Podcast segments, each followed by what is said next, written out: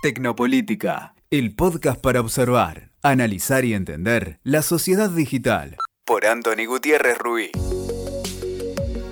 Hoy vamos a hablar de los hashtags. ¿Por qué algo tan pequeño y tan insignificante aparentemente es tan importante para la comunicación pública y política?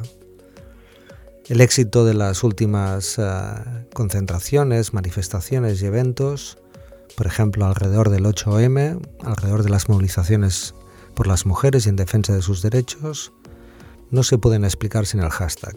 Time's Up, MeToo, es machismo cuando, ni una menos, 8M. Todas estas eh, manifestaciones tienen en común el hashtag y un contenido movilizador.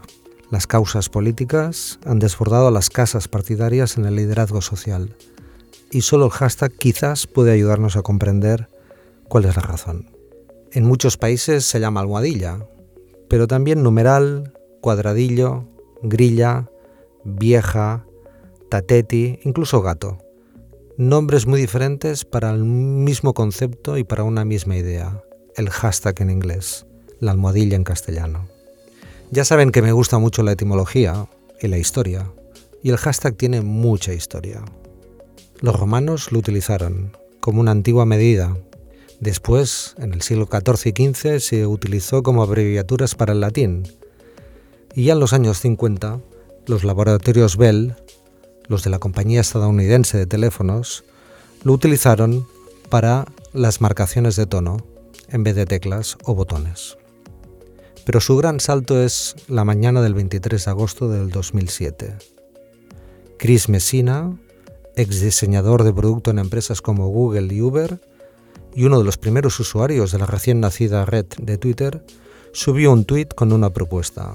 ¿Qué pensáis sobre el hecho de usar el hashtag para crear grupos de conversación? Era el 23 de agosto.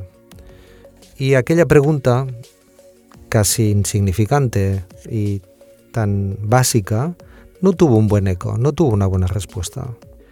Tuvo que quemarse literalmente San Diego para que Twitter se diera cuenta del enorme potencial del hashtag. Estamos ya en octubre del 2007, solo dos meses después. Un incendio fuera de control en la zona de San Diego provocó que un amigo de Messina se acordara y recordara aquella pregunta que parecía haberse olvidado y tuiteó con la fórmula San Diego Fire todos sus mensajes. Fue la primera vez que un hashtag consiguió liderar, sintonizar y coordinar toda una conversación en Twitter. Al final Twitter se dio cuenta del poder de esa herramienta y en el 2009 añadió la opción de agrupar conversaciones en hashtags.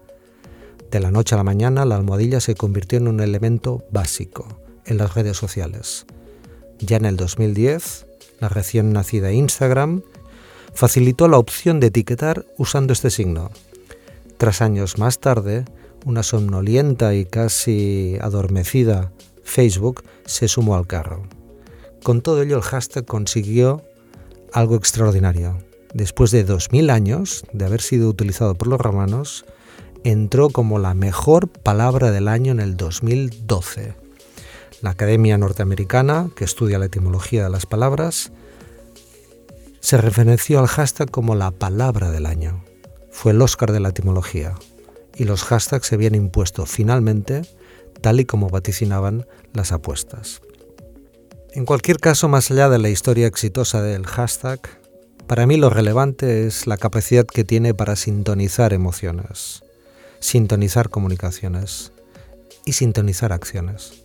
Creo que además se convierte en un elemento que permite agrupar, reagrupar, medir, en definitiva, tomar la temperatura a un clima social o a una conversación digital. Creo además que el hashtag tiene un enorme potencial para crear también comunidades de intereses, segmentación importante y planificación en todos los sentidos de la política y también de la comunicación. Lo que hemos visto ahora de este pequeño e insignificante símbolo como el hashtag creo que es poco todavía por lo que va a venir. Finalmente, quiero deciros también que hay algo sugerente en la imagen del hashtag. Si os fijáis, la almohadilla es como una pequeña, ínfima porción de una malla, de una red. En sí misma es un icono metafórico de lo que creo que es Internet. una malla en donde juntos somos más fuertes. Si cosiéramos muchos hashtags, construiríamos una malla densa. El hashtag es también una manera de vivir la conectividad y la identidad digital convirtiéndola en cotidianidad.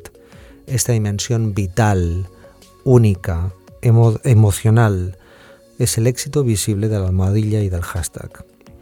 Aunque ya se había sido utilizado hace 2000 años, ahora estamos viendo su enorme potencial para gestionar una comunicación cada vez más intensa y más profunda.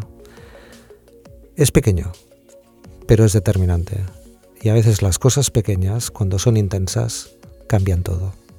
Escuchaste Tecnopolítica por Anthony Gutiérrez Ruiz. WeToker. Sumamos las partes.